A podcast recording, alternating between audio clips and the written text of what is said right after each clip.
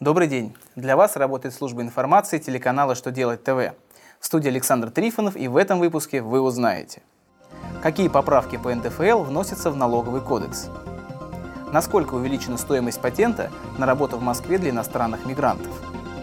Нужно ли платить взносы с отпускных работника, получившего отпуск из-за травмы? Итак, о самом главном по порядку. С 1 января 2016 года сумма дохода, в пределах которого предоставляется стандартный налоговый вычет на детей, станет больше и составит 350 тысяч рублей. Соответствующие поправки вносятся в статью 218 Налогового кодекса. Кроме того, законодатели увеличили стандартные вычеты по НДФЛ на каждого ребенка-инвалида.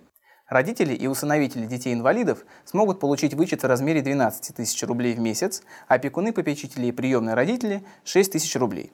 Более подробная информация об этих и других изменениях по НДФЛ в новом выпуске программы «Бухгалтер Live».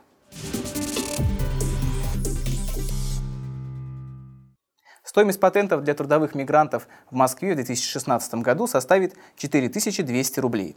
Это на 200 рублей больше, чем в 2015 году. Сейчас за патент на работу иностранцам нужно платить 4000 рублей. Московская городская дума приняла соответствующий закон. Напомню, что в соответствии с федеральным законом от 24 ноября 2014 года иностранные работники из безвизовых стран, временно пребывающие в России для работы у юридических лиц или ИП, обязаны получить патент, а не разрешение на работу.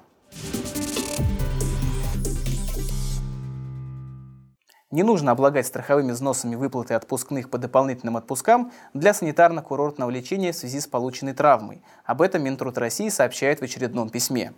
Ведомство указывает, что взносами не облагаются государственные пособия, которые выплачиваются в соответствии с федеральным, региональным или местным законодательством, а также пособия и иные виды обязательного страхового обеспечения по обязательному социальному страхованию.